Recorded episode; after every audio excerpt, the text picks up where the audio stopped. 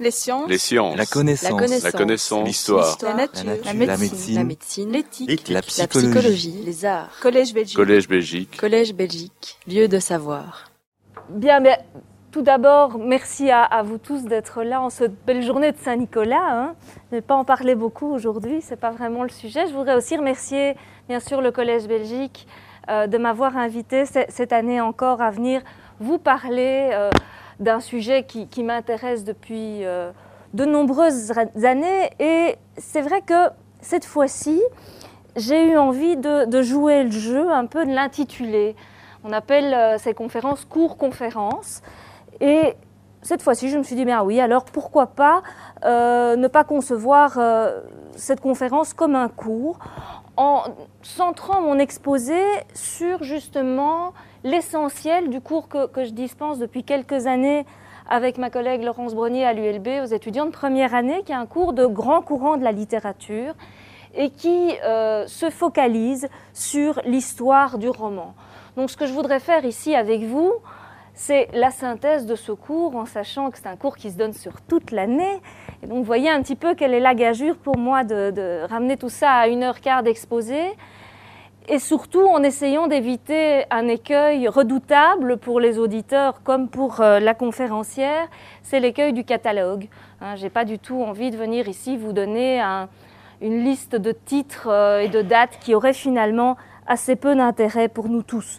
Euh, je me livrerai donc à une synthèse à la fois de ce que nous enseignent les historiens de la littérature, les théoriciens de la littérature également. Donc les, les idées que je vais brasser ici ne sont pas euh, à proprement parler originales, et je ferai référence à, plusieurs de, euh, de mes collègues dans le cours de l'exposé, et pour ceux qui le souhaiteraient, je pourrais donner euh, aux, aux organisateurs une bibliographie plus complète à laquelle vous pourrez vous, vous référer si vous le souhaitez. Ce que je vais essayer de faire, c'est au fond de mettre en évidence une problématique et un paradoxe qui touche l'histoire du genre romanesque, c'est que nous sommes finalement face à un genre qui est sans doute le plus populaire. Aujourd'hui aussi, si on fait un petit sondage dans, la salle et qu'on vous demande quels sont les derniers livres que vous avez lus, les livres de littérature, j'entends, bah, il y a quand même de fortes chances que ce soit davantage le roman que le théâtre ou la poésie qui émerge de ce sondage. Euh, genre populaire donc, et cela depuis euh, de nombreux siècles, et en même temps genre le plus décrié. C'est peut-être plus tout à fait le cas aujourd'hui, mais on va le voir.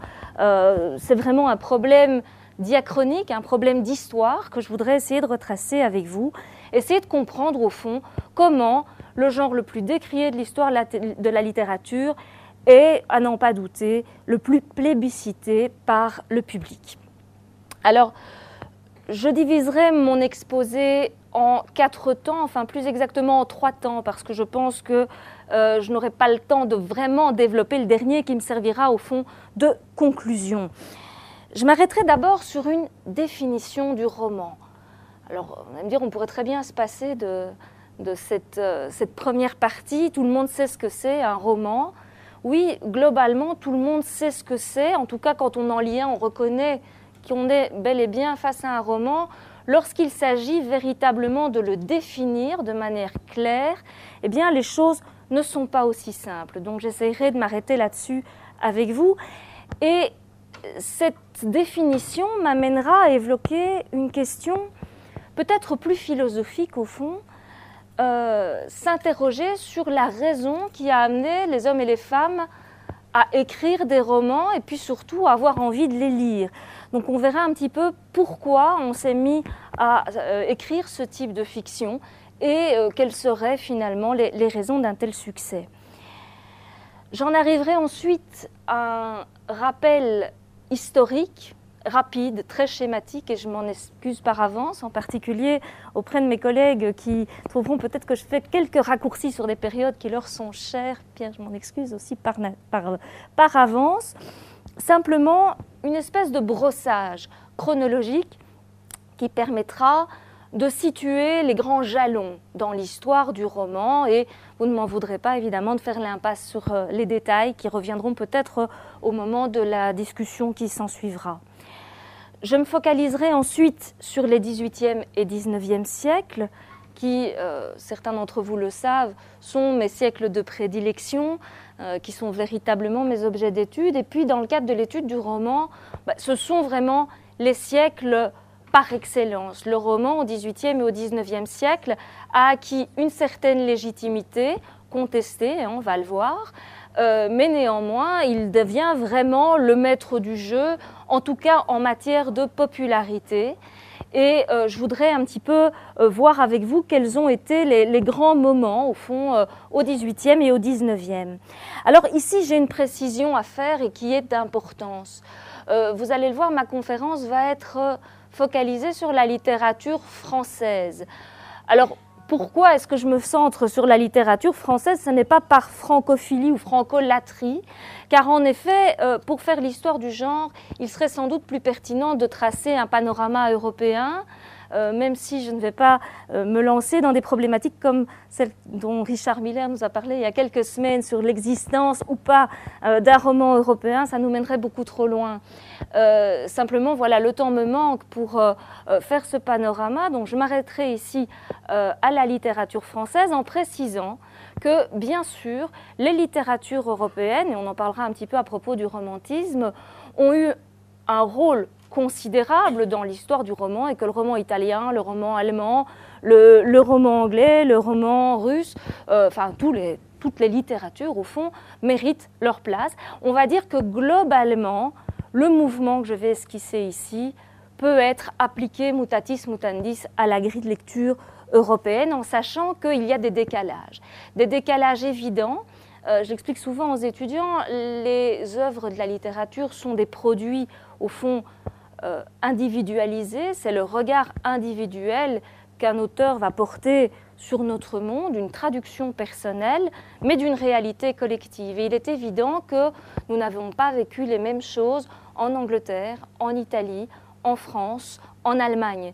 Et ceci peut expliquer euh, le décalage qui peut euh, survenir entre différents courants qui peuvent se manifester plus tôt ou plus tard et différemment. Donc c'est vraiment un, prérequis que je voudrais euh, euh, mettre en avant avant d'aller plus loin euh, dans mon exposé.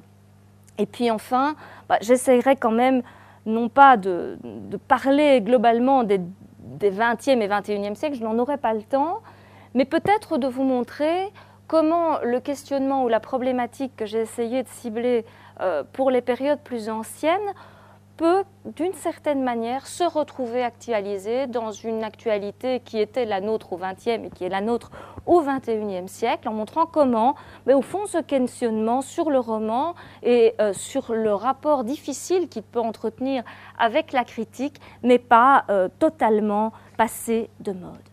Alors, commençons par la définition du roman. Qu'est-ce qu'un roman? C'est une question qui beaucoup moins simple qu'il n'y paraît, puisqu'il est totalement impossible de vous donner une définition formelle définitive. Parlons-en de la forme. Comment le roman s'exprime-t-il? Quelle est sa forme de prédilection? Bah, C'est la prose, me direz-vous Oui, globalement. Globalement, c'est vrai que le roman est un genre en prose, mais ce n'a pas toujours été le cas et on va le voir euh, aux premiers âges du roman, c'est le vers qui sera sa forme d'expression. Et c'est aussi le vers qui redeviendra sa forme d'expression lorsque certains auteurs auront envie de se lancer dans des expérimentations romanesques. Pensez euh, à l'Eugène Onegin de Pushkin, qui est un roman en vers, et euh, nous pourrions ainsi multiplier les exemples. Mais enfin, n'ergotons pas, oui c'est vrai, la prose est la forme la plus généralisée d'expression du roman. Il est par contre plus évident de donner une affirmation cette fois, affirmation qui ne nous aide pas beaucoup pour la définition, c'est que le roman est un genre sans règles, sans règles fixes, contrairement au théâtre ou à la poésie qui sont régis par des arts de versifier, des codes, si vous voulez. Hein, on sait très bien comment on doit rédiger un alexandrin, comment on compose une tragédie classique. On ne peut pas nous donner de règles qui régissent le roman, et cela est évidemment le produit de son histoire, donc j'aurai l'occasion de m'y arrêter dans la deuxième partie diachronique euh, de cet exposé. On verra que cette absence de règles, ben, elle fait partie des points faibles, en tout cas euh, des, voies d'accès à la critique pour le roman, mais elle est également sa plus grande force, car cette absence de règles lui permet une certaine souplesse, une certaine facilité d'adaptation qui sans doute est responsable de son caractère pérenne.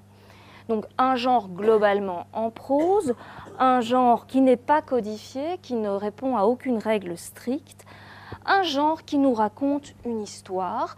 Le roman est en effet un genre narratif. Il nous raconte une histoire, une histoire qui peut ressembler très fort à la réalité, mais qui n'est pas forcément la réalité. Le roman, en effet, est un genre qui nous raconte une fiction. Il nous met euh, face à un monde représenté, un monde qui ressemble au réel, parfois très fort, parfois pas du tout, mais qui n'est pas le réel. Et ce point, vous allez le voir, il est fondamental pour la suite euh, de notre histoire, de notre épopée euh, du roman, tant en effet le lien particulier que le roman entretient avec le réel, avec le réalisme, le vrai et le vraisemblable, va conditionner son écriture comme sa réception.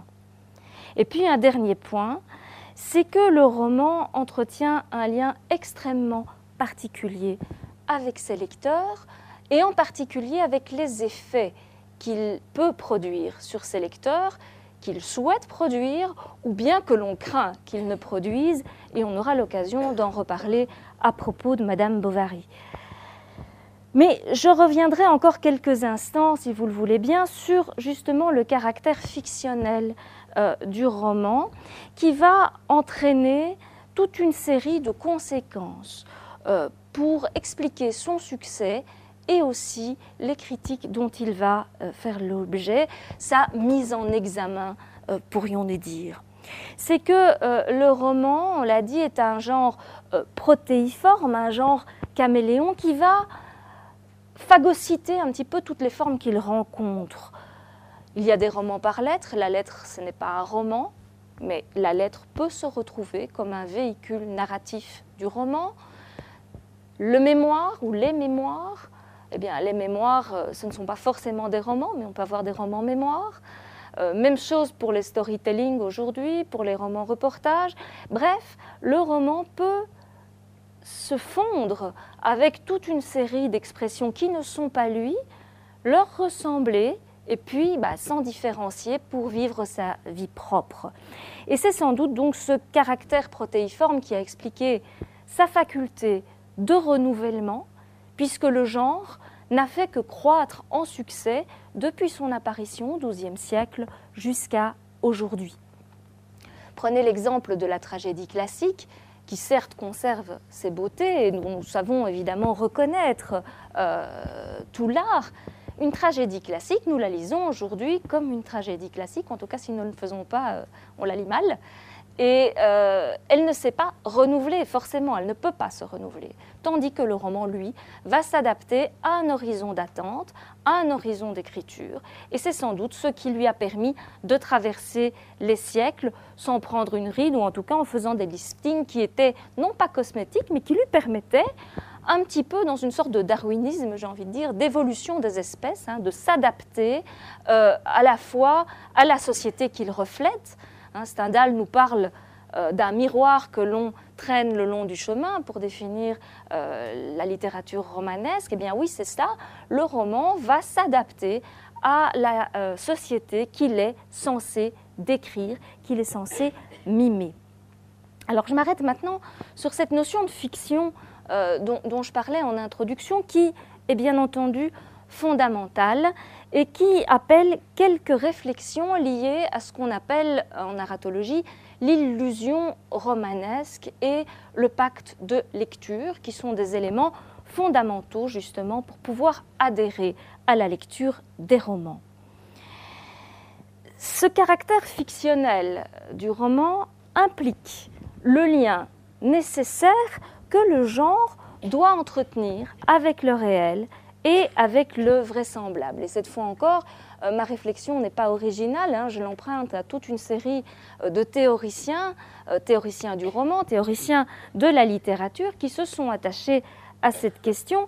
Et je me référerai ici plus, explicitement à une conférence de Mario Vargas Llosa qu'il avait donnée à l'ULB il y a quelques années et qui a été publiée d'ailleurs dans un, un volume euh, qui portait euh, le titre de cette conférence, La vérité par le mensonge. Hein, vous me voyez euh, venir avec cette, cette, expression qui me paraît en effet très bien rencontrer le propos qui est le mien ici.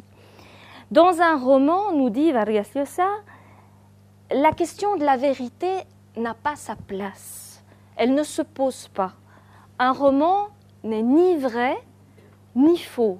Il est il est sa propre vérité. Et c'est une discussion que vous retrouverez actualisée dans tous les débats littéraires, euh, à commencer par les débats récents. J'avais euh, euh, regardé il y a de cela quelques semaines un, épisode de la Grande Librairie qui rassemblait sur le même plateau des auteurs de romans, des historiens, euh, des sociologues. Et on en est naturellement venu à parler de la question de la vérité du roman, en particulier du roman historique. Hein. Quelle est la vérité du roman? Alors évidemment, les points de vue des historiens et de romanciers divergent, et tout le monde s'accorde à dire qu'en effet, la question de la vérité en termes de littérature romanesque est une question qui, si elle peut avoir un sens lorsqu'on la place sur le sens esthétique, peut-on adhérer à la vérité qui nous est proposée? Elle perd euh, toute sa pertinence dès qu'on essaie de lui accoler une valeur morale, une valeur éthique. On n'est pas en train de nous faire croire à un monde réel, on nous présente un monde possible, un monde possible qui n'est pas ce monde réel. Et c'est évidemment de ça que nous parlait Louis Aragon hein, lorsqu'il parle du mentir vrai du roman, ou encore Michel Butor lorsqu'il nous dit que le roman est une fiction qui mime euh, la vérité. Et citons encore évidemment Vargas Llosa, le roman, c'est atteindre à la vérité par le mensonge. En d'autres termes, le roman nous impose une relation particulière d'illusion, de réalité, y compris d'ailleurs lorsqu'il met en scène bah, les, épisodes les plus invraisemblables qui soient. Hein, comment pourrez-vous adhérer à un roman de science-fiction, à un roman euh, d'anticipation, à une utopie, si vous n'adhérez pas d'emblée à ce pacte de lecture qui fait que vous abdiquez votre esprit critique le temps de la lecture pour essayer de vous immerger dans le monde qui vous est proposé par euh, le romancier. Et donc ce pacte de lecture, il est essentiel. Le lecteur doit accepter les codes que le roman lui propose. Alors, on pourrait dire peut-être qu'un mauvais roman, c'est celui qui ne parvient pas à imposer ses codes au lecteur, mais je ne commencerai pas à rentrer dans des, considérations euh, de jugement euh, à propos de la valeur intrinsèque de telle ou telle heure. Là n'est pas euh, mon propos.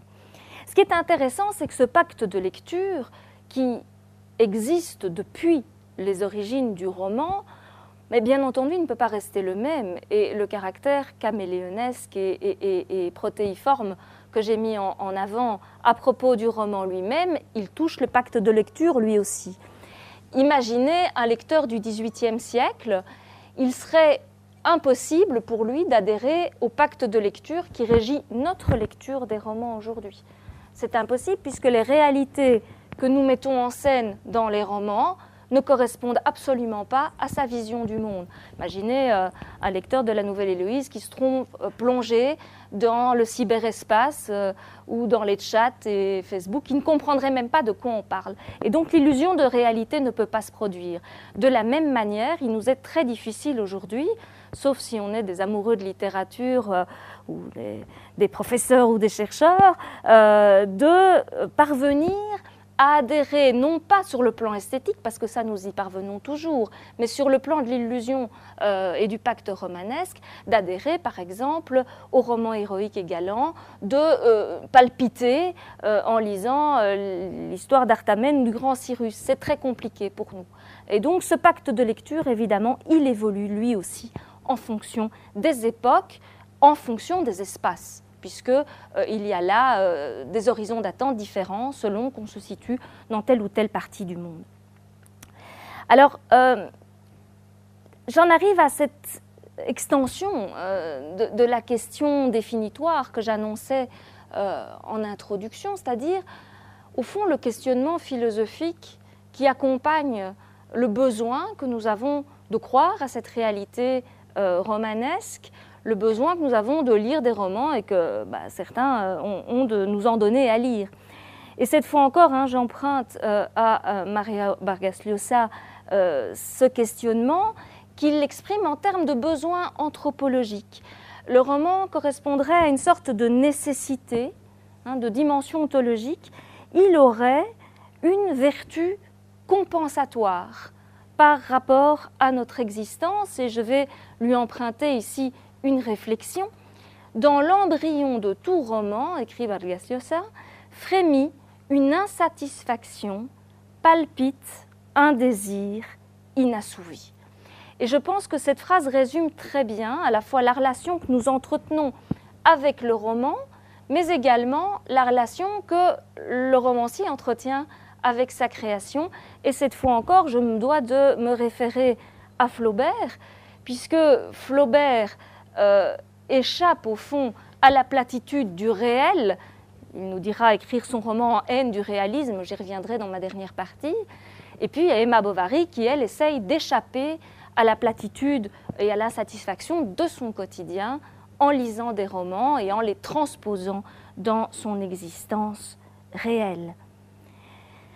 On veut donc échapper à quelque chose en écrivant ou en euh, lisant des romans, mais nous dit encore Vargas Llosa, on n'écrit pas des romans pour raconter la vie, mais pour la transformer en lui ajoutant quelque chose. Vous voyez donc ici très bien cette dimension compensatoire euh, dont je parlais précédemment.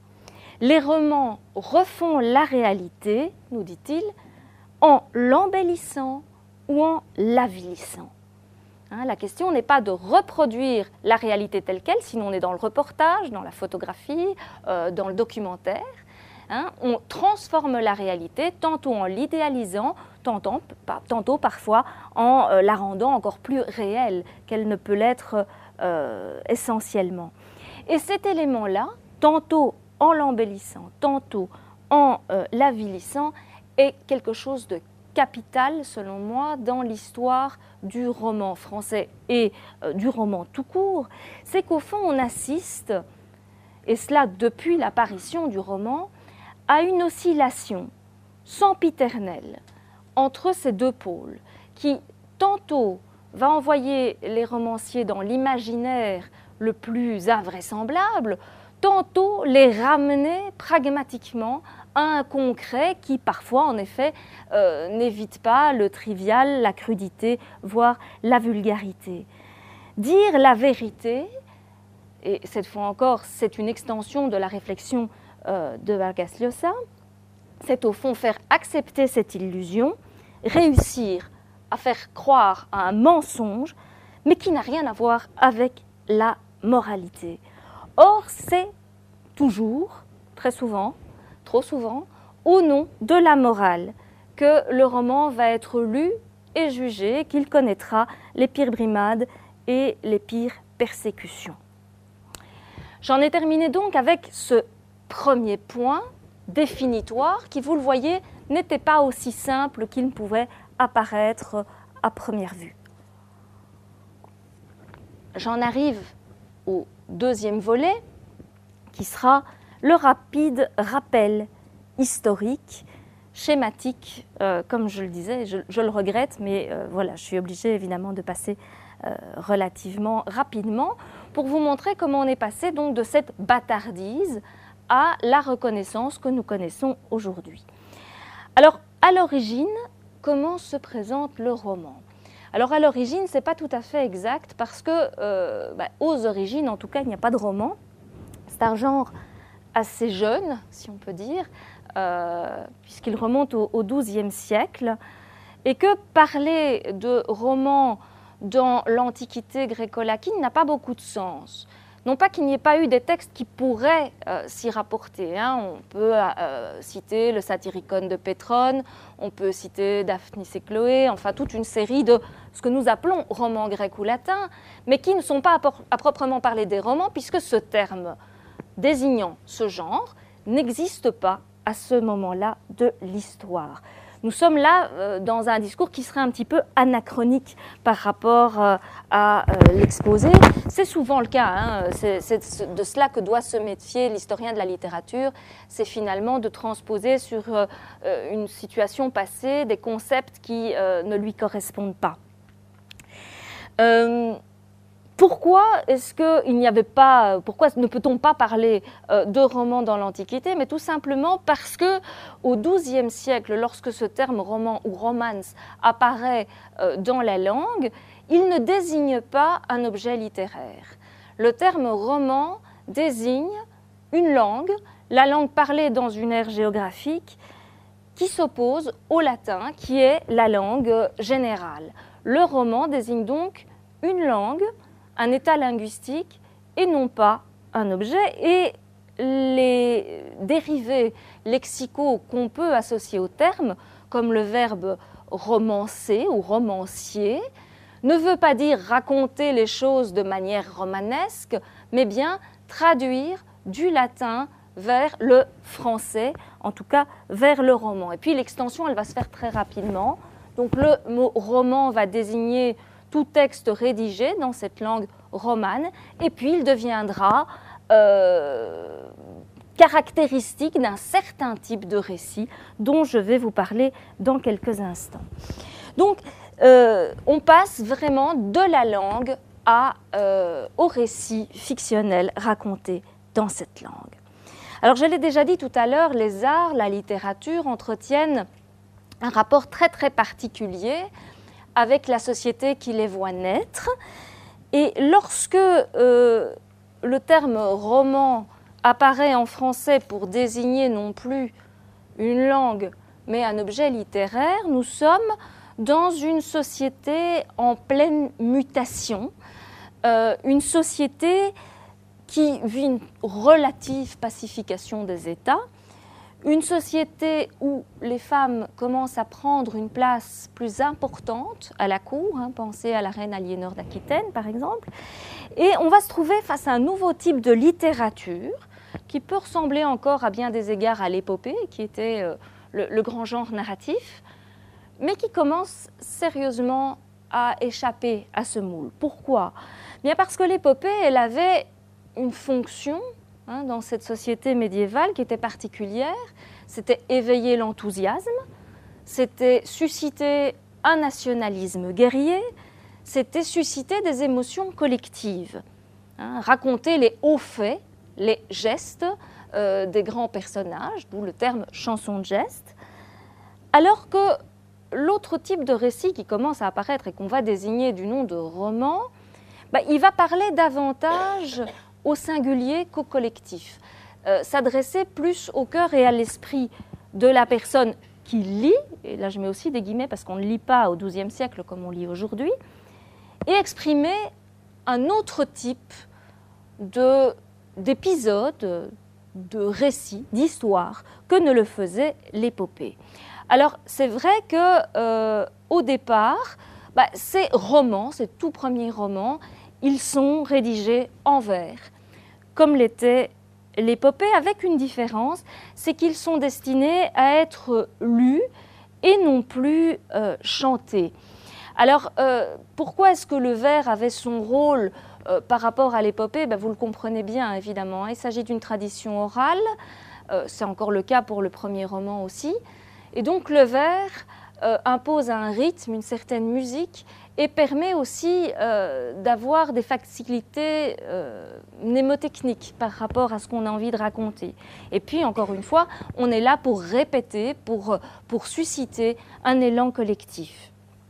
Tandis que le roman, fut-il en vers, bah, n'est pas destiné à être comme ça euh, euh, présenté à toute une nation, si vous voulez, pour euh, évoquer, éveiller un enthousiasme collectif. Aussi, les aventures qui y sont racontées, eh bien, on va les voir changer de nature aussi. Là où on nous raconte les exploits euh, des grandes gloires nationales. Hein. pensez à la chanson de Roland, les faits héroïques euh, des, grands personnages nationaux. Bah, avec le roman, on va parler davantage d'aventures, d'aventures euh, qui vont nous envoyer tantôt dans un monde merveilleux, hein, fait d'enchanteurs, de, fées, de choses totalement surnaturelles, ou alors dans des intrigues plus amoureuses, qui, il faut bien le dire, n'avaient pas beaucoup leur place dans l'épopée. Hein. Si vous regardez le nombre de personnages féminins, par exemple, dans les épopées, même dans la chanson de Roland, Aude, dans la chanson de Roland, elle est juste là pour pleurer quand euh, Roland finit de sonner du corps, et que, enfin ne veut pas sonner du corps, et que finalement il termine sa carrière. Donc euh, les femmes, euh, elles ne sont pas tout à fait présentes dans ce monde-là. Donc dans les romans médiévaux, on va retrouver cette tentation du merveilleux, euh, la place euh, des intrigues amoureuses que vous retrouvez dans la poésie courtoise, par exemple, à la même période. Le monde qui est décrit est un monde idéalisé, qui est plus parfait que le monde réel. Et je reviens ici à ce que je disais en commençant sur cette volonté de transformer la réalité en l'embellissant ou en l'avilissant. Bah ici, euh, on est à une période de l'histoire où on va avoir une tendance à embellir les choses. Hein. Et cette idéalisation du monde, du réel, va déjà, euh, au XIIe, XIIIe siècle, paraître suspecte euh, aux moralistes et aux commentateurs. Alors je voudrais ici vous citer un petit extrait du prologue euh, de La vie des pères, qui est un texte du XIIIe siècle, qui nous dit que le roman est un mensonge qui remplit les cœurs des ténèbres et corrompt la clarté de l'âme. Il s'agit d'une traduction en français moderne, hein, bien entendu. Donc, euh, dès le XIIIe siècle, l'accusation de mensonge, on la retrouve.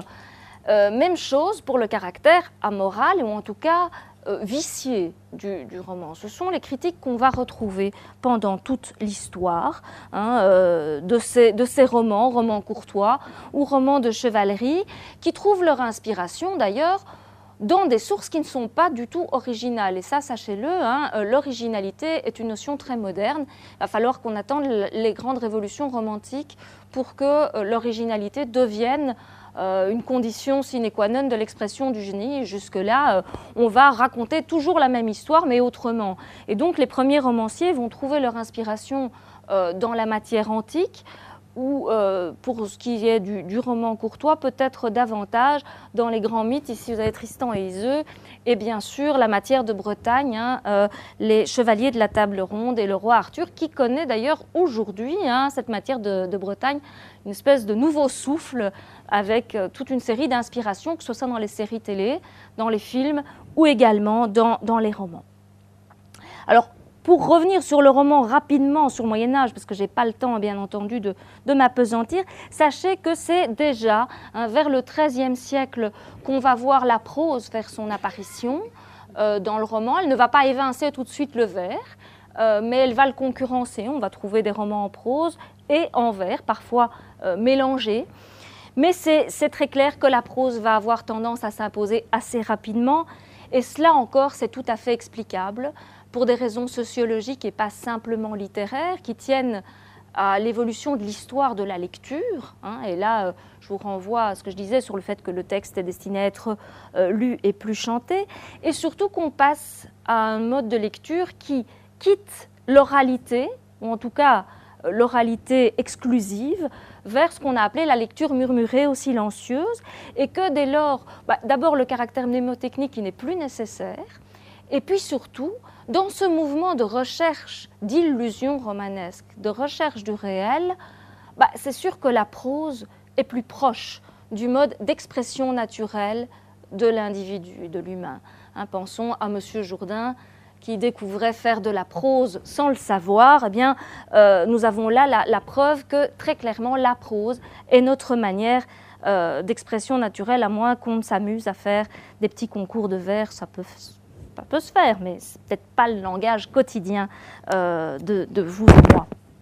Alors, euh, cette littérature médiévale, au départ, bah, on l'a vu, hein, elle, est, issue des, milieux de cour. Je vous ai parlé de la place des femmes euh, à la cour de France. C'est donc au départ une littérature d'inspiration aristocratique qui va euh, bientôt gagner les couches bourgeoises de la population. C'est ce qui va euh, se manifester avec l'apparition des fabliaux, par exemple, et dans le roman, avec le, roman de Renard, qui est une création collective qui va euh, être rédigée sur plusieurs siècles. Alors je passe rapidement sur, sur le Moyen Âge pour en arriver à la Renaissance.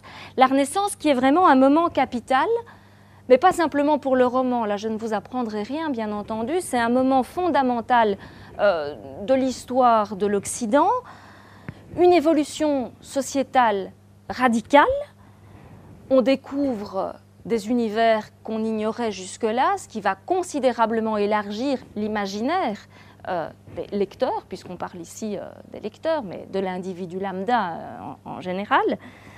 L'apparition de l'imprimerie, évidemment, qui va transformer le manuscrit en texte imprimé, qui va lui permettre une plus euh, facile circulation. Alors là aussi, évidemment, euh, avec tous les guillemets qui peuvent aller avec, puisque bien entendu, le livre restera jusqu'à une époque assez récente un objet de luxe et que ce n'est pas à tout le monde qu'il est donné d'avoir un imprimé. Mais il est très clair que l'imprimerie va avoir un rôle considérable dans la diffusion de la pensée religieuse, hein, on sait très bien euh, d'où vient euh, la réforme, euh, de la pensée politique, mais aussi de la littérature qui va trouver là un véhicule beaucoup plus aisé pour pouvoir se diffuser. Découvertes scientifiques, grandes inventions, bref, tout un univers qui va s'offrir au monde et en particulier aux auteurs de romans qui, comme leurs contemporains, se voient euh, touchés par ce large mouvement euh, intellectuel qu'on a appelé l'humanisme de la Renaissance et qui consiste à remettre l'humain au centre des préoccupations de tout un chacun. Et c'est un moment capital pour l'histoire du roman euh, qui a été bien étudié par le théoricien Bakhtin dans son célèbre essai esthétique et théorie du roman qui, lui, euh, qui, nous a euh, montré comment euh, le roman médiéval allait s'opposer à ce moment-là à ce qu'on a appelé le roman moderne, roman de la première modernité, avec Rabelais en France pour schématiser, ou quelqu'un comme Cervantes au début du XVIIe siècle. Et donc nous avons là vraiment un moment fondamental où, pour le dire grossièrement, bah, on va se retrouver face à une complexification de la narration, où au monde idéalisé du roman médiéval, on va opposer un monde plus complexe, euh, qui mettra en scène peut-être davantage une société contemporaine, en tout cas pas simplement euh, imaginaire et euh, améliorée par rapport au réel. Des héros qui ne seront peut-être plus aussi parfaits que dans le roman de chevalerie ou dans le roman courtois. Des romans surtout qui vont apprendre à s'exprimer de manière différente selon qu'on fait parler tel ou tel personnage.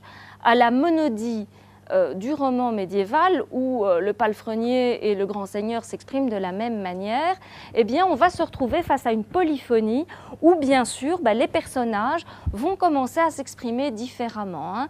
Euh, Sancho ne s'exprime pas de la même manière que Don Quichotte. De la même manière, les personnages de Rabelais utilisent un vocabulaire différent selon le type de situation dans lesquelles ils sont Et à cet égard, je voudrais m'arrêter quelques instants sur Don Quichotte, puisque c'est vraiment l'un des, grands jalons hein, de l'histoire du roman, qui est sans doute, dans l'histoire du roman européen, l'un des premiers grands exemples de ce qu'on appelle en narratologie le métadiscours, c'est-à-dire une, pratique réflexive. Avec Cervantes, on a un auteur qui réfléchit sur sa pratique d'écriture, un roman qui parle de lui-même. Hein, c'est le premier grand fou euh, de la littérature, mais qu'est-ce que c'est finalement que cette histoire de Don Quichotte?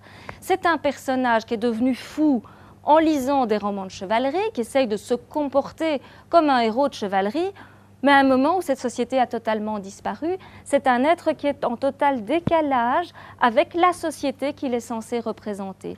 Et je reviens encore ici justement à cette vertu euh, explicative, entre guillemets, du roman par rapport à la société.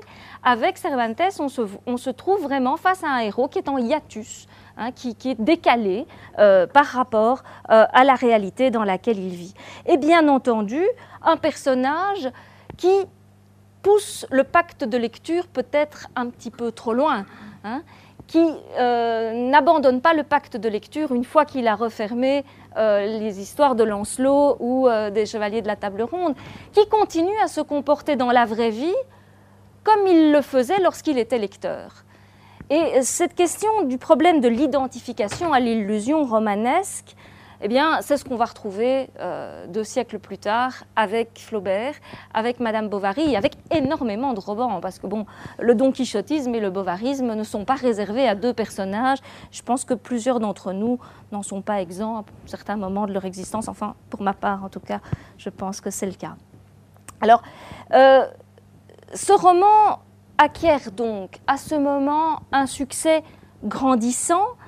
Il correspond de plus en plus à ce besoin, cette envie euh, de lire et de s'évader à travers la fiction.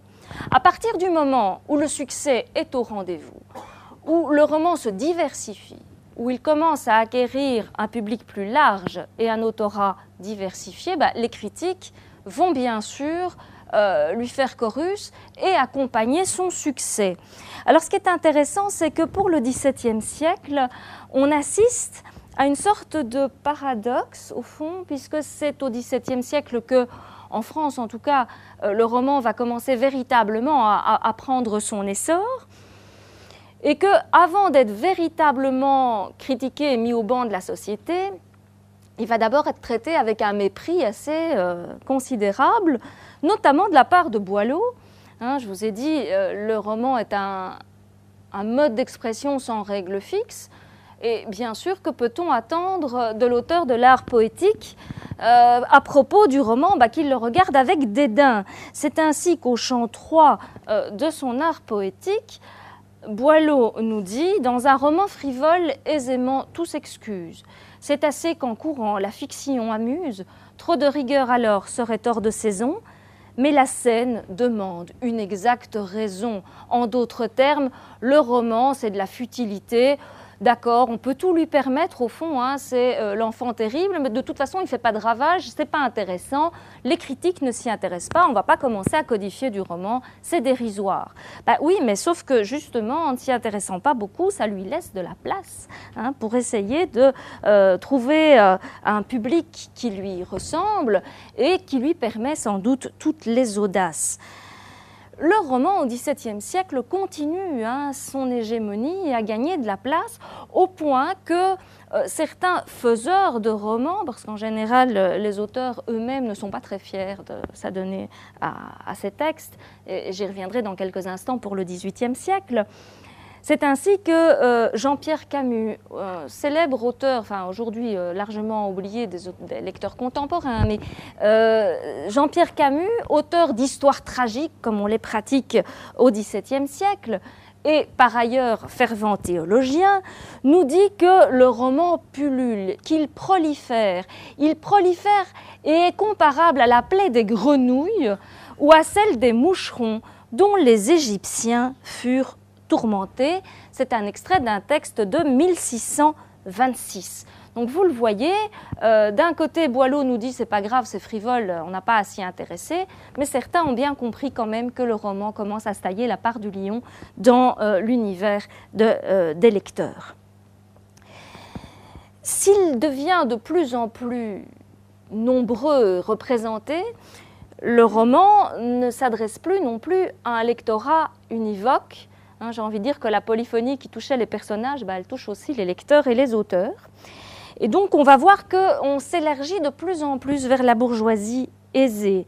Mais néanmoins, je vous le disais, euh, fort peu nombreux sont les auteurs de romans à être fiers de leur fait et ils vont euh, en général laisser cet aspect de leur production de côté. Euh, Voltaire, un siècle plus tard, euh, n'avait pas spécialement envie d'être reconnu comme l'auteur de Candide, qu'il appelait un rogaton, mais avait l'impression, en revanche, d'être le digne successeur de Racine et de Corneille. Donc, comme quoi, vous n'êtes pas toujours les meilleurs juges de sa, de, sa, production.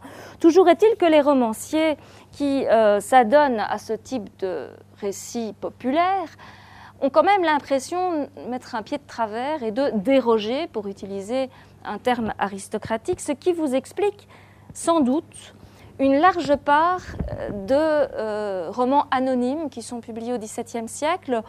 Euh, on, ne, va pas revendiquer la paternité de ces textes et en tout cas si on, accepte de se le voir attribuer, on va se défendre dans toute une série d'avant-textes, de péritextes, que ce soit les introductions, les avant-propos, les préfaces, de toute une série de d'excuses hein, euh, qui permettront de dire que voilà, on l'a fait, mais il y a une bonne raison à cela. Et on verra que pour le XVIIIe siècle, ça va devenir véritablement un topos, un topos dont vont user et abuser les romanciers. Toujours est-il que au XVIIe siècle, au moment où il devient véritablement un genre à la mode dans les milieux lectrés, le roman euh, souffre d'une réputation épouvantable et cela d'un avis quasi unanime.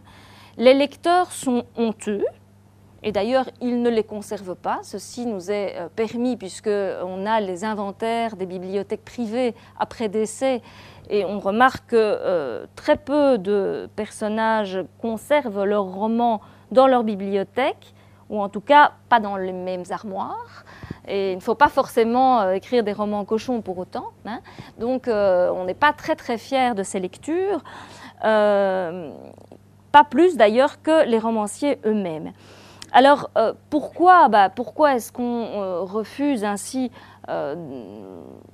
sa place à un genre qui finalement n'a quand même pas commis de crimes terribles? Bah, tout d'abord parce qu'il est considéré comme moderne, c'est-à-dire il n'a pas de parentèle antique, il est donc très peu fréquentable. Hein. On a vu que euh, l'absence de règles, jugée par Boileau pour, euh, euh, pour, lui permettre le mépris dans lequel il, il, regarde le roman, bah, au fond, elle est aussi due à cette absence de parentèle antique, le fait qu'on ne peut se prévaloir d'aucun grand modèle de l'Antiquité. Et puis bah, surtout le lectorat, euh, le lectorat qui est désigné comme étant le public cible des romans, c'est-à-dire un public frivole. On a vu le terme de frivole qui apparaissait déjà dans l'art poétique. Hein, qui sont les lecteurs de romans bah, Ce sont les femmes, hein, euh, puis les jeunes gens, et puis les autres, ils ne le disent pas. Et cachent leurs livres euh, dans des bibliothèques à l'arrière. C'est que le roman passe pour dangereusement séducteur il captive l'esprit. Pendant l'espace de la lecture, on l'a vu, on doit abdiquer euh, son esprit critique, on adhère à la fiction qui nous est racontée et on se laisse évidemment compter fleurette par les romanciers euh, on va s'identifier avec des personnages, on va pleurer avec eux, on va avoir peur avec eux, on va se mettre en colère avec eux. Et pendant qu'on fait tout ça, ben, on ne fait pas autre chose. Hein. Donc on est, on est éloigné finalement euh, de tout ce qui est essentiel. Et vous comprenez dès lors combien tous les tenants de la morale chrétienne, et en particulier les jansénistes, vont s'en prendre au roman, ils s'en prennent aussi au théâtre, hein. mais en particulier au roman. Et je voudrais encore ici faire une citation du célèbre prédicateur Nicole dans ses Visionnaires, où il met dans le même sac, euh, dans cette citation, le, roman et le théâtre, mais on sait que le roman est quand même encore plus décrié. Contrairement aux jésuites, hein, qui eux n'aiment pas le roman, mais le théâtre, vous savez qu'ils en font un peu une, une chaire euh, de propagande et on sait quelle est la place du théâtre dans les collèges d'enseignement jésuite. Ce n'est pas le cas des jansénistes, bien sûr, ni des protestants. Alors, un faiseur de romans, nous dit Nicole, et un poète de théâtre, est un empoisonneur public, non des corps, mais des âmes des fidèles. Donc, en effet, moderne, frivole, séducteur, bah, il n'a rien pour le racheter. Hein. Qu'est-ce qu'on lui reproche en gros? Bah, En gros, on lui reproche d'être contraire à cette fameuse vérité, d'être nuisible, euh, d'éloigner euh, le fidèle, et en tout cas le lecteur, euh, des préoccupations traditionnelles. Alors, une réflexion que j'emprunte ici à, à, Maurice Levert, c'est que, au fond, cette accusation de mensonge, de mentir, elle devrait toucher toute forme de fiction. Il n'y a pas que le roman qui ment. Au fond, l'épopée ne nous raconte pas forcément des épisodes authentiques, pas plus que les paraboles religieuses. Oui, oui, c'est vrai, mais, mais, nous dit euh, Maurice Levert, je pense qu'il a raison, c'est que le roman est jugé toujours par, rapport à un autre genre qui se trouve au sommet de la pyramide, de la hiérarchie, c'est l'histoire avec un grand H. L'histoire qui domine cette hiérarchie des genres et à laquelle le roman ressemble quand même très très fort et qu'il essaye de ressembler à l'histoire puisqu'il essaye de nous raconter une histoire à laquelle on est censé adhérer. Il passe dès lors pour une contrefaçon de l'histoire et est taxé du mépris, voire de l'ostracisme dont euh, j'ai parlé précédemment. Et donc à cette époque-là, en plein XVIIe siècle, on préfère à la limite nous raconter une histoire horrible, épouvantable, tragique, violente, comme le fait Jean-Pierre Camus dans ses histoires tragiques, mais qui est authentique, un récit fictionnel, édifiant, vertueux, mais qui serait mensonger. À cette époque-là, on peut dire que c'est moins l'immoralité qui compte que le caractère euh, peu vraisemblable et en tout cas mensonger du roman. Et je vous rappelle la fameuse oscillation, hein, j'y reviens, c'est pas que je suis obsédée par ça, mais c'est quand même euh, ce qui résume hein, notre histoire du roman. L'oscillation, au fond, entre euh, l'échappée dans l'imaginaire et puis l'ancrage dans le réel. Le XVIIe siècle est à cet égard un siècle particulièrement révélateur. Alors je méfie toujours euh, des, bornes chronologiques qui sont bien utiles pour les profs parce que ça permet quand même de, scander le discours. Mais bien entendu, l'histoire littéraire n'est pas euh, superposable aux jalons historiques. Globalement, tout de même, on peut dire que le XVIIe siècle en littérature est, divisé entre deux grandes périodes, ce qu'on a appelé euh, l'âge baroque et puis l'âge classique. Alors sur le plan euh, du roman, ce qui est intéressant, c'est qu'on voit que le roman baroque, lui, va s'échapper euh, dans l'invraisemblance, euh, dans, l'irréel, si vous voulez. Et c'est ce qu'on trouve avec les, les, deux grands courants qui sont représentatifs de cette époque et qui entendent transfigurer la réalité par le style, transformer au fond le récit romanesque en une sorte de poème romanesque, et on sait que ça ne peut pas marcher, bien sûr, ce pas les mêmes règles. C'est ce que vous trouvez euh, dans les pastorales, et en particulier dans, l'Astrée euh, d'Honoré d'Urfé, où il est très clair que nous sommes très éloignés d'un univers réaliste. Euh, et c'est ce qu'on trouve aussi dans le roman héroïque ou précieux, où figure cette fameuse carte de tendre, hein, bien célèbre, où on voit les personnages éviter le lac d'indifférence, euh, tomber euh, dans le cratère de la calomnie, etc.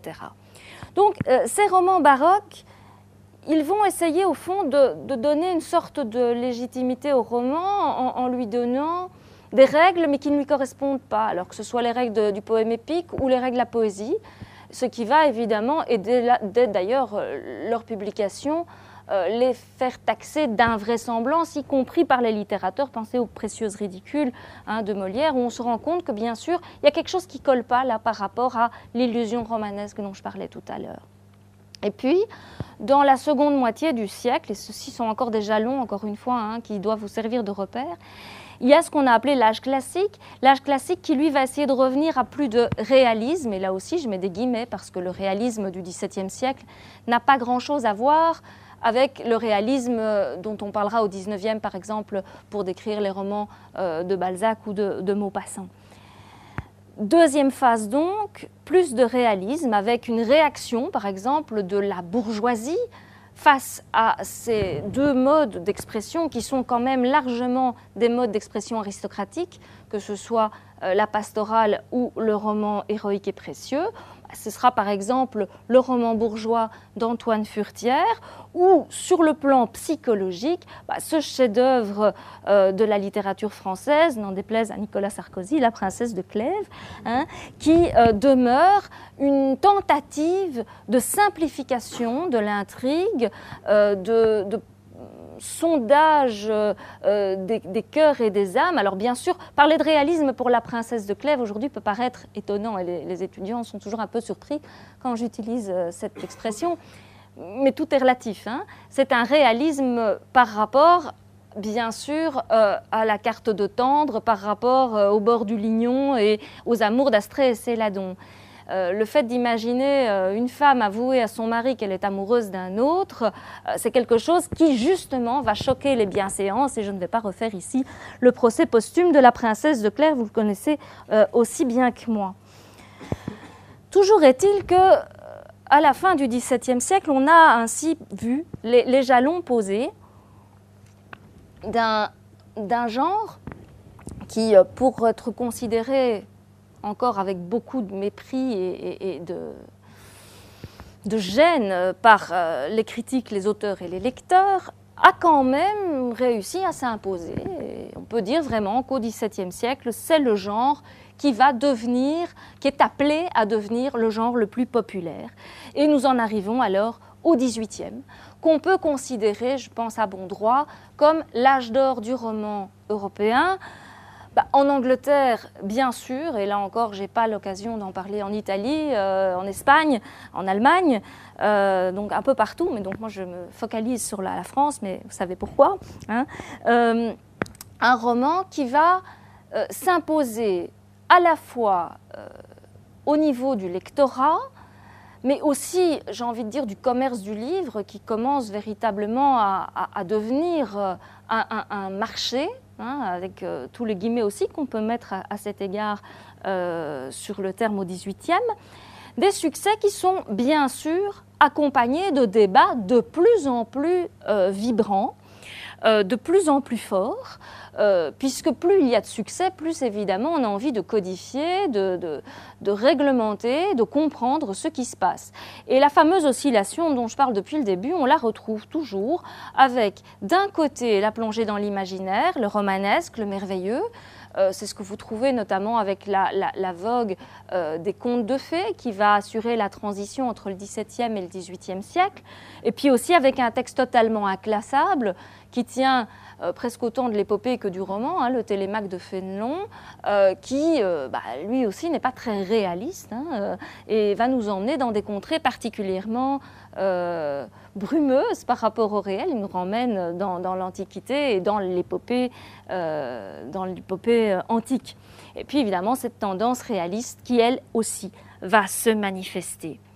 Au point que bah, un genre qui jusque-là avait finalement euh, suscité des débats assez euh, moyens, va commencer sérieusement à inquiéter le pouvoir, puisqu'on se rend compte que tout de même, derrière ces fictions séductrices, hein, bah, on peut euh, avoir quand même des discours qui ne sont pas tout à fait catholiques, au sens propre comme au sens figuré, et qu'il est parfois bien aisé de distiller des critiques euh, tantôt à l'égard de la société, tantôt à l'égard de la politique, à l'égard de la religion, derrière une fiction apparemment anodine, euh, et pensons au succès considérable des lettres persanes de Montesquieu. Personne ne s'y est trompé. Hein. Derrière les persans Uzbek et Rika, on voyait très bien que Montesquieu parlait de la France contemporaine.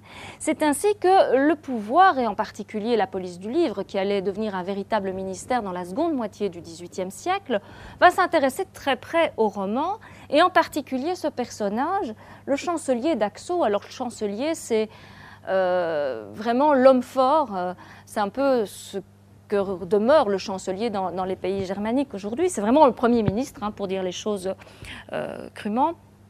Le chancelier d'Axo, qui va entreprendre de réformer totalement la librairie, de la codifier. Il va d'ailleurs euh, promulguer un code de la librairie qui va rester en vigueur très longtemps.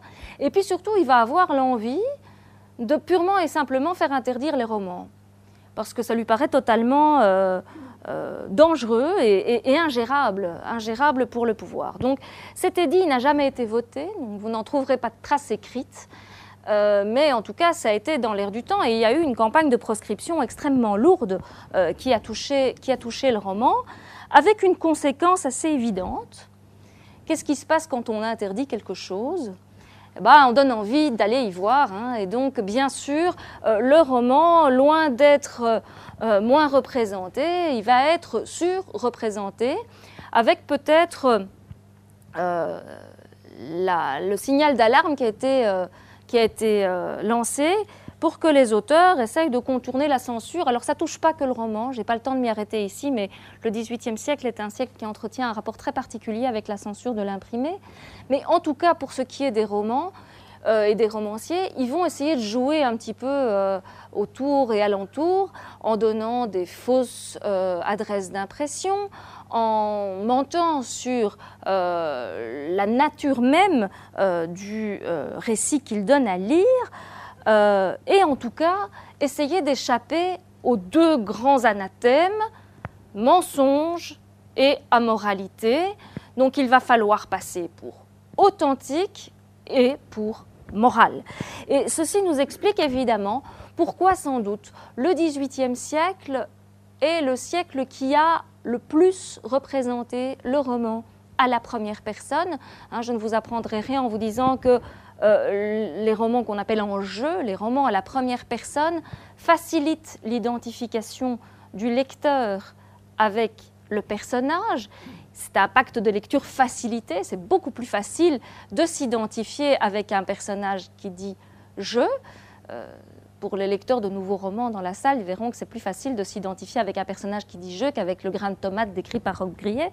Hein. donc je ne porte pas du tout de jugement de valeur, mais c'est par rapport à cette question d'identification. D'ailleurs, c'est là-dessus que les nouveaux romanciers euh, viendront euh, mettre en question hein, le personnage, la place de la psychologie, etc., par rapport à cette vérité du roman. Donc, prédilection du roman à la première personne, et cela sous toutes ses formes. Je vous ai parlé du caractère protéiforme du roman en commençant. Eh bien, ce seront des romans mémoires, ce seront des récits de voyage, euh, ce seront des souvenirs, ce seront aussi bah, des romans par lettres. Et le XVIIIe siècle est le siècle par excellence du roman épistolaire. J'ai déjà parlé tout à l'heure euh, des lettres persanes. Euh, c'est véritablement le mode d'expression par excellence du roman XVIIIe. Il avait euh, conquis sa place déjà à la fin du XVIIe avec les lettres portugaises de Guirag, qui est la plus grande supercherie littéraire hein, euh, connue à ce jour, hein, puisque c'est un texte qui, pendant plus de 200 ans, a passé pour authentique. Hein, la religieuse Marianne, abandonnée par son amant qui lui envoie des complaintes en forme d'héroïde.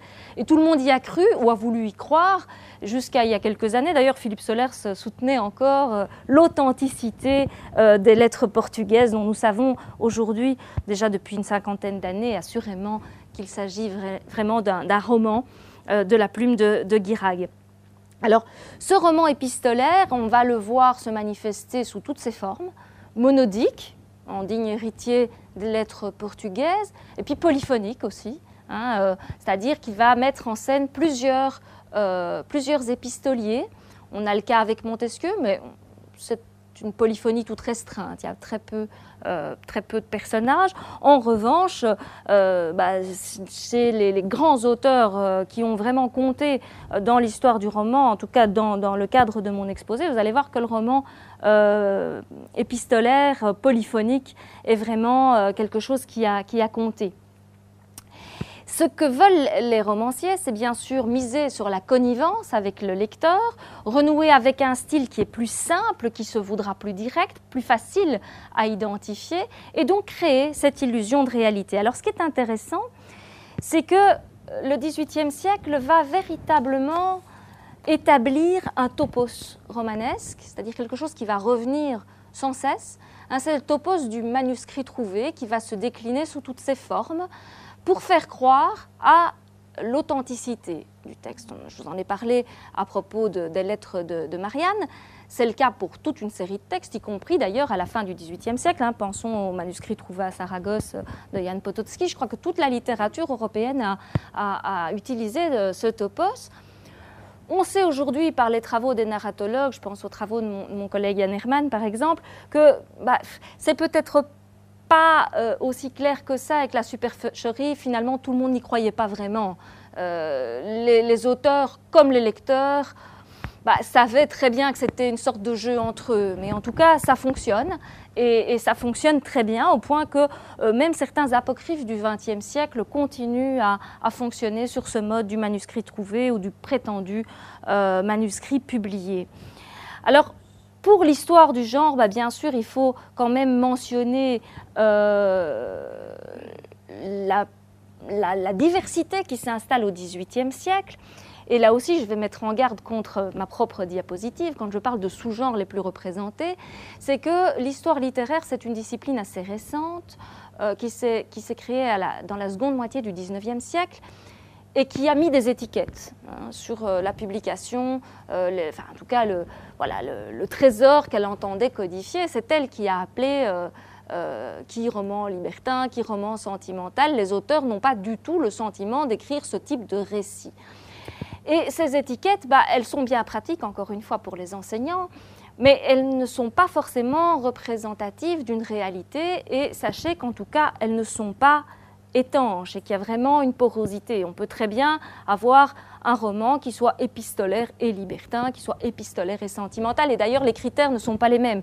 Quand on parle de, roman épistolaire, on parle d'un critère de forme, et quand on parle de roman sentimental, on parle du fond. Donc, vous voyez, ce n'est pas tout à fait euh, correct.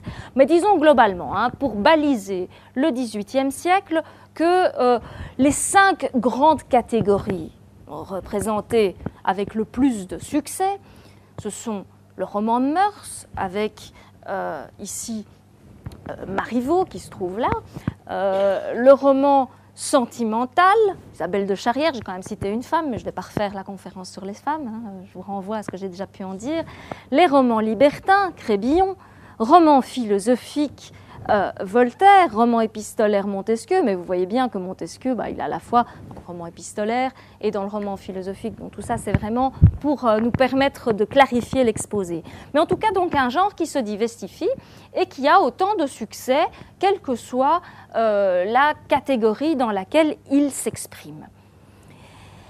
Mais pour expliquer l'évolution de notre roman et pour montrer comment il va atteindre la légitimité dont je parlais en commençant, il me faut m'arrêter quelques instants euh, sur la figure phare hein, euh, du XVIIIe siècle en termes de roman. Je sais que je vais faire plaisir à un auditeur, peut-être pas pour tout ce que je vais dire, mais c'est pas grave. Donc Michel, par avance, pardon. Je vais évoquer la figure tutélaire de Jean-Jacques Rousseau. Euh, Jean-Jacques Rousseau qui est connu au moment où il publie son grand roman La Nouvelle Héloïse en 1761, non pas comme romancier, mais d'abord comme encyclopédiste. Hein. c'est quelqu'un qui a fait une nouvelle méthode de notification de, musique, donc comme musicien. Et puis euh, comme philosophe, avec euh, son célèbre discours sur les lettres et les arts, dans lesquels il se montre un pourfendeur acharné des arts, de la littérature, du théâtre. Hein. N'oublions pas quand même que Rousseau est genevois et que euh, dès lors, bah, il partage euh, la prévention euh, protestante à l'égard du, théâtre. Et évidemment des romans qui sont des ferments de séduction, de discorde, qui ne sont vraiment pas très fréquentables. Bah oui, mais le problème, c'est qu'en 1761, Rousseau va nous donner le premier grand best-seller romanesque avec sa Julie ou la Nouvelle Héloïse. Et j'insiste beaucoup sur les titres complets, les étudiants le savent. Hein, c'est que euh, au XVIIIe siècle, on aime bien les titres avec un sous-titre et puis peut-être encore avec un sous-sous-titre. Et en général, ces titres et ces sous-titres sont particulièrement éloquents. Dans le cas de la Nouvelle Héloïse, bah, ça réfère pour le lecteur du XVIIIe siècle à l'histoire des amours interdites d'Héloïse et Abélard. Ce qui ne correspond plus, je parlais du pacte de lecture tout à l'heure, quand euh, je, lis ce texte avec les étudiants aujourd'hui et qu'ils lisent la préface dans laquelle Rousseau dit euh, de toute façon, dès qu'on a lu mon titre, on sait de quoi je vais parler. Bah, les étudiants aujourd'hui se disent bon, je ne sais pas du tout qui est cette euh, Héloïse, parce que ça ne correspond plus évidemment à un référentiel commun. Et donc, c'est pour ça que je parlais du pacte de lecture qui doit être transféré aux époques et, aux espaces. Mais donc, avec Julie ou la nouvelle Héloïse, Rousseau publie un roman, mais vous allez voir que ce n'est pas si clair, qui est sous-titré Lettre de deux amants habitants d'une petite ville au pied des arbres. nous savons déjà que nous sommes face à des lettres. Hein. Et vous allez voir, ce qui, ce qui suit n'est pas inintéressant pour notre propos. Recueilli et publié par Jean-Jacques Rousseau. Il ne les a pas écrites, bien sûr. Les lettres sont authentiques, il les a trouvées, il les a mis en ordre un petit peu, hein, quand même, ça il le reconnaît, mais ce n'est pas un roman.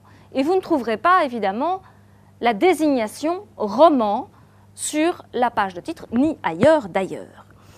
Alors bien entendu, Rousseau, qui était quand même tout sauf un imbécile, et qui est quand même quelqu'un d'extrêmement cohérent dans tout ce qu'il écrit, euh, se rend compte qu'il va être taxé là quand même euh, de contradiction, de contradictoire par rapport à tout ce qu'il a pu dire sur le roman.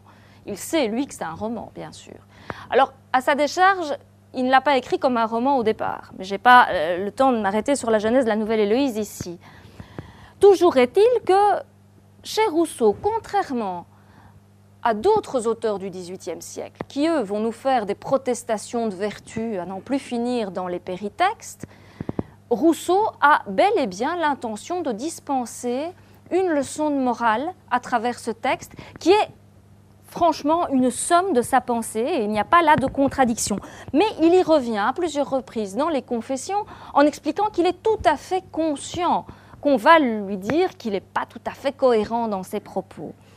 Il n'empêche, les mises en garde, il va les utiliser dans le péritexte, dans les préfaces, qui euh, vont retarder l'incipit euh, de son roman.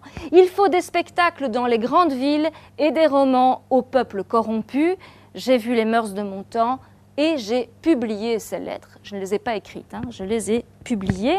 Et il poursuit avec cette phrase célèbre que vous connaissez tous, je pense Jamais fichaste n'a lu de roman, celle qui, malgré ce titre, hein, ce titre qui devrait évoquer quelque chose pour elle, celle qui, malgré ce titre, en osera lire une seule page, est une fille perdue mais qu'elle n'impute point sa perte à ce livre, le mal était fait d'avance, puisqu'elle a commencé, qu'elle achève de lire, elle n'a plus rien à risquer. Alors, euh, Rousseau ici est tout à fait cohérent hein, par rapport à sa vision des choses. Et vous pourrez peut-être vous étonner justement de cette prévention qui touche les filles.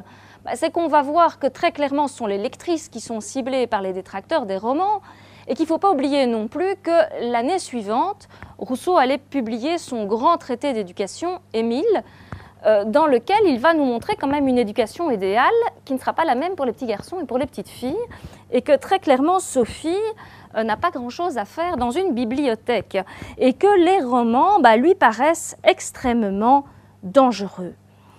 Alors, j'ai pas le temps de m'arrêter plus longtemps sur, Rousseau, mais je voudrais vous montrer quand même la postérité qui a été considérable, parce que plus personne n'écrira la même chose après la Nouvelle Héloïse. On ne les lira plus non plus de la même manière, ces romans, et il faut laisser à Rousseau euh, quand même ce point positif, indépendamment de toutes les qualités de ce texte, c'est qu'il va donner une nouvelle dignité à un roman qui va devenir fréquentable, même si, même si il a été poursuivi, censuré et a valu euh, euh, l'exil à son auteur. C'est en tout cas un texte qui allait devenir un modèle, un étalon, y compris là où on l'y attend le moins, en particulier dans ce qu'on appelle traditionnellement le roman libertin mondain, et je voudrais ici vous citer euh, Les liaisons dangereuses de Chauderlot de Laclos, dont vous avez le portrait à votre gauche. Et vous voyez que cette fois encore, on aurait tort de faire l'impasse sur le sous-titre, puisque les liaisons dangereuses sont sous-titrées lettres recueillies dans une société et publiées pour l'instruction de quelques autres. Donc, il ne s'agit pas d'un roman, mais bien d'une leçon. Et ce caractère moralisateur bah, je vous l'ai dit, on va le trouver partout, hein, chez les auteurs de romans, y compris chez Sade, hein, qui n'hésitera pas, dans la préface de, de, Justine nous fortune de la vertu, nous dire qu'il veut nous montrer ce qui risque d'arriver. Il faut vraiment euh, faire prévaloir la vertu, mais on sait très bien là ce qu'il faut en penser. Euh, Rousseau, qui signait finalement la, publication des lettres, euh, n'est même pas rejoint ici par euh, Laclos, qui, vous le voyez, se contente d'initiales suivies d'astérisques, mais qui avoue d'emblée sa dette envers son illustre prédécesseur avec un exergue dont vous ne voyez peut-être pas bien les termes ici, mais qui se trouve là, et qui est euh, un extrait de la préface de la Nouvelle Héloïse, la fameuse phrase que je vous ai citée hein, J'ai lu les mœurs de mon temps et j'ai publié ces lettres. Donc vous voyez que euh, ce jeu, ce topos du manuscrit trouvé et ce jeu sur l'authenticité, eh bien, il va continuer à marcher pendant tout le XVIIIe siècle pour éviter aussi donc cette accusation de mensonge et d'amoralité. On publie pour l'édification du lecteur. Mais euh, on ne peut pas non plus imaginer que tous les romanciers ont fonctionné de cette manière.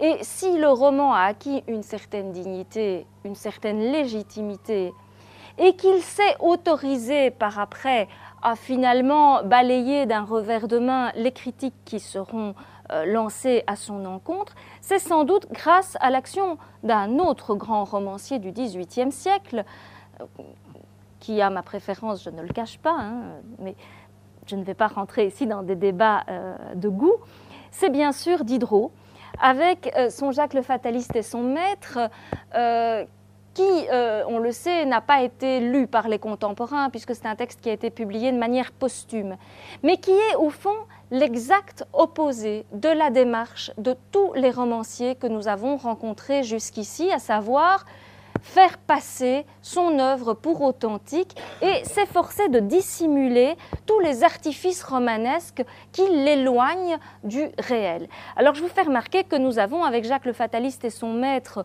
le double euh, euh, intertextuel d'un des grands duo de la littérature que j'ai déjà mentionné, hein, c'est bien sûr Don Quichotte et Sancho, entre Jacques et son maître, qui sont toujours représentés aussi d'ailleurs euh, à cheval, mais ça c'est pas étonnant vu l'époque, et surtout dans un mode d'itinérance propre au roman picaresque euh, dont euh, Cervantes était largement tributaire.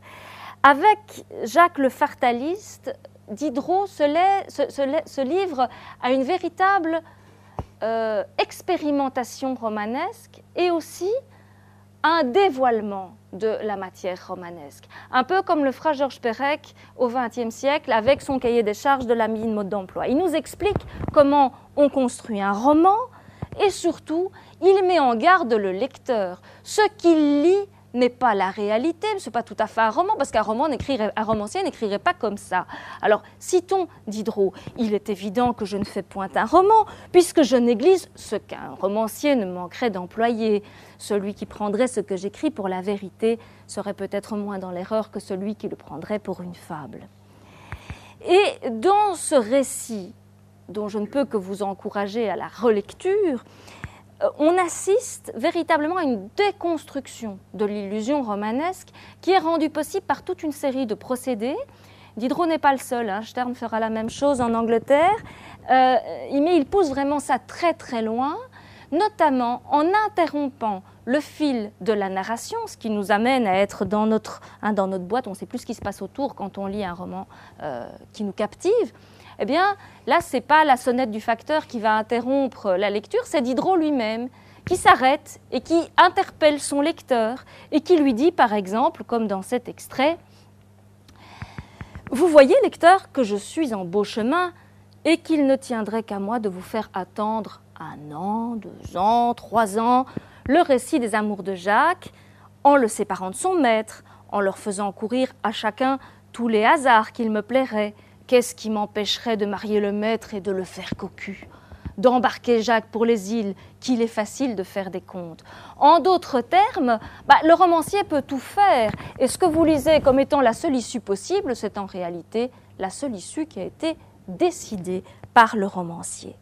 Alors avec ces deux jalons-là, j'ai envie de dire qu'on est prêt à, s'embarquer, non pas pour Citer, mais pour le grand 19e siècle, qui allait véritablement marquer aussi hein, l'apogée euh, du genre, avec toute une série d'éléments qui dépassent la littérature et qui vont euh, venir euh, donner de l'espace au roman. Ce sera évidemment avec la Révolution française euh, l'arrivée au pouvoir de la bourgeoisie qui va essayer de se retrouver davantage euh, dans euh, la littérature qu'elle entend lire. On verra que ça ne sera pas forcément la plus tendre avec le roman par ailleurs. Et puis surtout l'essor de la presse périodique. L'essor de la presse périodique qui va permettre au roman de gagner un public qu'il n'aurait pas, pas pu, pu toucher pour des raisons purement économiques et financières. L'apparition du roman feuilleton va modifier considérablement la manière de lire les textes et aussi la manière de les écrire. Hein, il est très clair que si vous regardez euh, la genèse des romans euh, de Balzac, de Dumas, euh, enfin de tous les grands auteurs du XIXe siècle, eh bien, ils sont conditionnés par cet, par cet aspect économique, sur lequel je n'ai pas le temps de m'arrêter non plus, mais qui va aussi les amener à séquencer autrement leur ouvrage pour créer une attente chez le lecteur qui va devoir attendre la livraison suivante pour connaître la suite des aventures de son héros.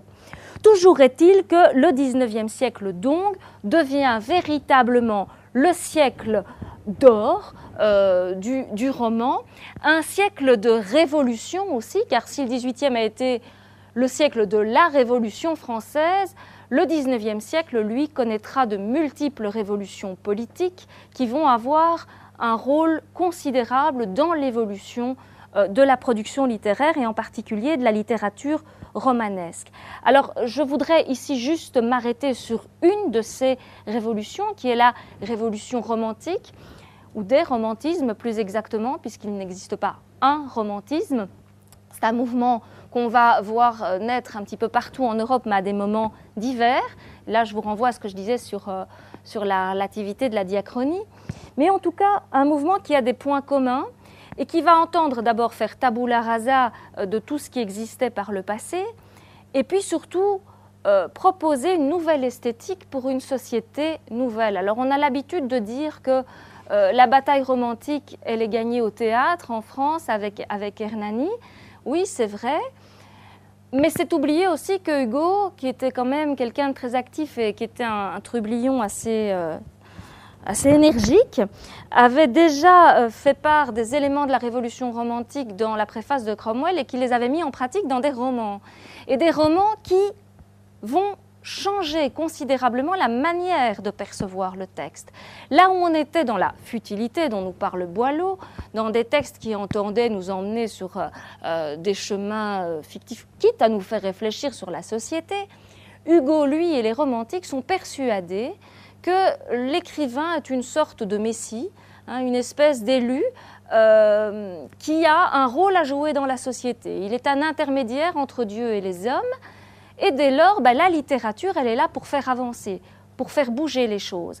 Et qu'est-ce qui peut plus faire bouger les choses qu'un roman, le genre le plus populaire, ben, un roman. Et c'est ce que fera Hugo avec son dernier jour d'un condamné en 1829. Il n'a que 27 ans. La bataille d'Hernani n'est pas encore gagnée. Et il s'attaque à la question de la peine de mort. Question très délicate qui va toucher évidemment au fondement de la société française de son époque et qui, quelque part, va venir doubler euh, l'opposition littéraire entre classique et romantique. Hugo va se faire tacler dans les journaux, attaquer. Euh, comment peut-on raconter des choses aussi ignobles Comment peut-on représenter les pensées d'un condamné Car, rappelons-le, le condamné du dernier jour d'un condamné, n'est pas innocent. Nous ne sommes pas du tout face à une erreur judiciaire et il a eu vraiment l'idée de génie de nous mettre face à un coupable, car la question n'est pas là. La question est de généraliser la portée de sa réflexion. Ce que veut faire Hugo, c'est insister sur ces fameux effets sur le lecteur.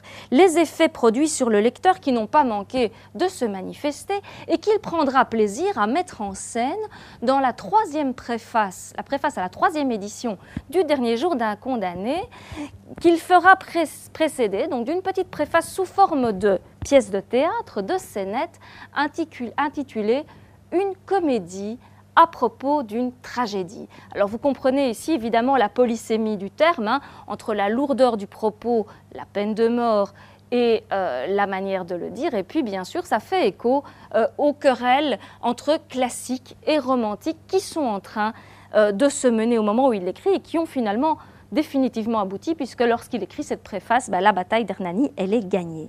Alors, je voudrais ici juste vous citer un extrait de cette préface dans laquelle un des personnages qui évidemment représente le mauvais, c'est-à-dire le classique, le conservateur, qui tient à la peine de mort euh, comme, euh, comme tout ce qui est essentiel dans sa vie, qui nous dit On n'a pas le droit de faire éprouver à son lecteur des souffrances physiques. Quand je vois des tragédies, on se tue, eh bien ça ne me fait rien. Mais ce roman, il vous fait dresser les cheveux sur la tête, il vous fait venir la chair de poule, il vous donne de mauvais rêves. J'ai été deux jours au lit pour l'avoir lu. Ben, c'est ça, évidemment, que veut Hugo. C'est justement provoquer une réaction dérangée, il le dira, faire mal aux nerfs des femmes des procureurs du roi. Il veut être un éveilleur. Et là, vous voyez, le, roman a changé de statut. Et on est vraiment en train de basculer dans un tout autre registre. Euh, tous les romanciers ne feront pas de même, mais néanmoins, bah, ils continueront à être lus avec autant de scepticisme de la part de ceux qui imagineront qu'il y a toujours un discours euh, derrière cela. Et c'est ce qui arrive à Gustave Flaubert en 1857 lorsqu'il publie Madame Bovary. Et ça sera le dernier euh, roman que j'évoquerai ici avec vous. Madame Bovary, que Flaubert dit avoir écrit en haine du réalisme, qu'il écrit dans sa tour d'ivoire, car si Victor Hugo a de l'écrivain une conception messianique, l'idée qu'il doit être un intermédiaire entre Dieu et les hommes, Flaubert, lui, pas plus que Baudelaire d'ailleurs, qui va être pourtant mis dans le même sac, euh, n'a pas du tout envie de s'impliquer dans les affaires de la société. Pour lui, ce n'est pas le rôle de l'écrivain. Il n'est pas là euh, pour... Euh, modifier euh, les comportements, il est là pour écrire et pour ciseler son style. Et on va voir que euh, c'est vraiment le faux procès qui lui sera accordé. C'est assez étonnant que l'un des auteurs qui s'est toujours affiché comme étant éloigné de l'engagement, pour utiliser un terme moderne, soit ici accusé pour de telles raisons. Alors, cette affaire Bovary, comme je l'ai euh, intitulée ici, bah, elle va ramener au fond euh, la littérature au rang euh, des accusés les plus célèbres et c'est assez étonnant qu'on se retrouve la même année, en 1857, c'est pas n'importe quand non plus. Hein. On est sous le Second Empire avec un Napoléon III qui a pris le pouvoir de manière totalement euh, autoritaire et qui a remis une chape de plomb sur la littérature, sur les journaux, sur l'impression. C'est pas un hasard que Bruxelles ait ainsi recueilli euh, autant euh, d'écrivains qui ont été plus ou moins reconnaissants. C'est sûr que Hugo et Baudelaire n'ont pas eu la même vision de Bruxelles, vous le savez. en tout cas, ils vont être traînés à la barre en même temps. Avec Eugène Sue, enfin avec Eugène c'est beaucoup dire parce que Eugène Sue est mort et ça n'empêche pas le procureur Ernest Pinard, ça ne s'invente pas, euh, de les traîner tous les trois au tribunal pour la même accusation hein, qui est d'outrage aux bonnes mœurs et à la religion. Alors je ne vais pas vous faire l'insulte de vous résumer Madame Bovary, vous connaissez tous l'histoire et le temps me manque, mais en tout cas, on le sait, hein, cette bourgeoise de province, ça nous rappelle le sous-titre, encore une fois, un sous-titre qu'on oublie, Madame Bovary, mœurs de province, et Madame Bovary, pas Emma Bovary. Donc ce qui est visé ici, c'est son statut de femme mariée. Ce n'est pas Emma Rouault ou Madame Bovary, c'est Madame Bovary. Madame Bovary, mœurs de province, que euh, Monsieur Pinard relie comme étant l'apologie de l'adultère de province, était paru précédemment dans la revue de Paris en six livraisons, toujours les feuilletons. Et donc, euh, il avait pu distiller, nous dit-il, son poison dans les foyers et en six fois avant de paraître en volume la même année. Bah, Le réquisitoire du procureur Pinard, euh, sur lequel je ne vais pas avoir trop le temps de m'arrêter, mais que je vous conseille, hein, qui est disponible sur Google sans aucun problème, qui était un chef-d'œuvre. D'ailleurs, c'est un très bon lecteur. L'analyse qu'il donne est excellente. Le problème, c'est que le prisme de lecture n'est peut-être pas, euh, lui, euh, le bon on va voir que à travers ce réquisitoire, le procureur va s'en prendre à Flaubert, puisque c'est ici à lui que je m'arrête, euh, sur deux critères de jugement qui sont toujours les mêmes, et nous revenons à ce que je dis depuis le début euh, de cette conférence, à savoir les intentions morales ou non de l'écrivain, est-ce que Flaubert a voulu dispenser une morale? Est-ce qu'il a voulu donner un exemple? Non, nous dira Pinard, personne ne condamne Emma Bovary. ok, elle meurt, mais bon, c'est pas terrible, puisque de toute façon, son mari continue à être amoureux d'elle, même au-delà de la mort. Et puis les effets produits sur le lecteur. Alors les effets, on les a vus avec le dernier jour d'un condamné. Bah, ici, on sait quels ont été les effets produits euh, par les romans sur la malheureuse Emma procureur Pinard craint évidemment qu'il ne fasse les mêmes effets sur les lectrices qui vont avoir envie de faire comme Emma et d'aller voir ailleurs. Si elles s'ennuient dans leur quotidien avec un mari bougon ennuyeux euh, et sans la moindre fantaisie, bah, ils vont peut-être avoir envie aussi d'aller euh, se détendre comme Emma euh, dans les bras euh, d'un gentilhomme de province qui sera venu les détourner de leur devoir conjugal. Ce qui est intéressant, c'est que ni Flaubert ni Baudelaire, contrairement à Hugo et Romantique, n'avaient l'intention de donner un but moral à l'art, bien au contraire. C'est donc un faux procès qui leur est attribué par une société qui veut être qui exige que sa littérature soit plus morale qu'elle ne l'est elle-même. Alors, ce qui est intéressant, c'est que euh, la euh, critique qui est faite ici nous renvoie à ce qu'on a déjà vu précédemment. C'est que finalement, le roman et les romans en général sont pour Pinard et les tenants de la bourgeoisie du Second Empire une menace pour le foyer domestique, car qui est-ce qu'il cible dans son réquisitoire? Eh bien, bien sûr, ce sont les lectrices qu'il faut protéger, puisque vous le savez, nous sommes quand même des êtres faibles, inexpérimentés et dépourvus d'âme, n'est-ce pas? Euh, Il faut nous protéger des séductions abusives du roman. Qui est-ce qui lit le roman de M. Flaubert, Martel Pinard? Sont-ce des hommes qui s'occupent d'économie politique et sociale? Non Les pages légères de Madame Bovary tombent en des mains plus légères, dans des mains de jeunes filles, quelquefois de femmes mariées. C'est pire, hein, bien sûr, vous l'aurez compris. Ce qui est intéressant, c'est que Madame Bovary mère ne disait pas autre chose lorsqu'elle mettait en garde son fils Charles contre euh, l'aspect rêveur de sa jeune épouse. Voici ce qu'elle dit à Charles. Pourtant elle s'occupe, disait Charles. Ah, elle s'occupe. À quoi donc? À lire des romans, de mauvais livres, des ouvrages qui sont contre la religion et dans lesquels on se moque des prêtres par des discours tirés de Voltaire et Voltaire et Flaubert de conclure, donc, il fut résolu que l'on empêcherait Emma de lire des romans.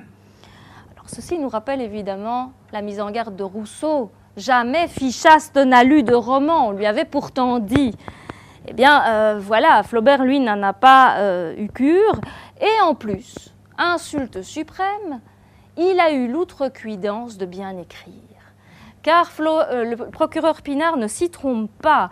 Ce qui rend Madame Bovary aussi dangereux, c'est le style de l'auteur. Le style de Flaubert qui pervertit la morale. Une peinture admirable sur le rapport du talent, mais une peinture exécrable au point de vue de la morale. Et il conclut par cette phrase qui sera ma préconclusion et qui, vous le voyez, n'est pas du tout adapté à euh, l'intention de Flaubert.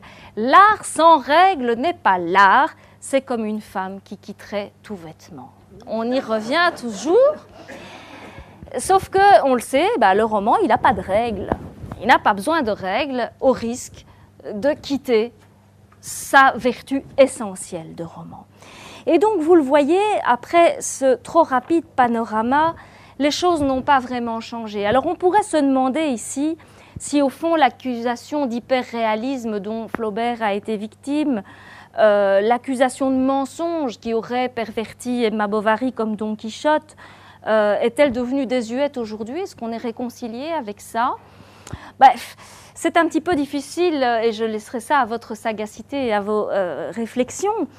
Je voudrais juste, en guise de conclusion, nous transporter dans notre actualité littéraire et nous demander si le roman est aujourd'hui définitivement gracié. Alors je dirais que les clés de lecture, elles ont peut-être changé de mode d'expression, mais que la morale et la vérité se retrouvent toujours comme des clés interprétatives euh, des textes que nous lisons aujourd'hui et en particulier euh, la vague euh, qui a déferlé depuis une quinzaine, vingtaine d'années de ce qu'on appelle l'autofiction, c'est-à-dire le fait qu'un personnage se mette lui-même en scène et nous raconte sa vie, mais ce n'est pas une biographie, c'est un roman, donc jouer là aussi sur les frontières, ou l'exofiction, où on va chercher un personnage historique en lui faisant vivre des choses. Est-ce qu'on est autorisé à le faire? Alors je voudrais juste ici, sans plus de commentaires, bah, évoquer pas forcément des textes euh, qui m'ont retenu personnellement, mais qui, je pense, continuent à, poser cette question. Bah, ce sont bien entendu les romans de Michel Houellebecq, euh, par rapport justement à ces positions euh, qui ont été jugées critiquables et qui sont assimilées aux pensées de son personnage, que ce soit dans les particules élémentaires ou dans son roman Plateforme, que ce soit notre compatriote Pierre Mertens qui a quand même eu un procès pour son roman Une paix royale où il mettait en scène la princesse Liliane et le prince Alexandre, ou encore les, euh, les griefs qui ont été tenus à Christine Angot dans son roman L'inceste, de mettre en scène des personnages authentiques, et puis aussi bah, au romancier Mathieu Lindon, qui, avec son éditeur Paul, a été condamné pour avoir écrit le procès de Jean-Marie Le Pen, où on a euh, considéré qu'il y avait là une atteinte à la personne. Donc la question c'est est-ce qu'on a droit de tout dire? Est-ce qu'un personnage qui fait partie d'une fiction quitte pour autant son statut réaliste? Quelles sont les limites du roman? Je crois qu'il n'y a pas de réponse. Et en tout cas, bah, ça sera ma conclusion ce soir. Et je vous remercie pour votre patience. J'étais un peu longue. Les sciences. La connaissance. La connaissance. L'histoire. La, nature. La médecine. L'éthique. La psychologie. Les arts. Collège Belgique. Collège Belgique. Collège Belgique. Lieu de savoir.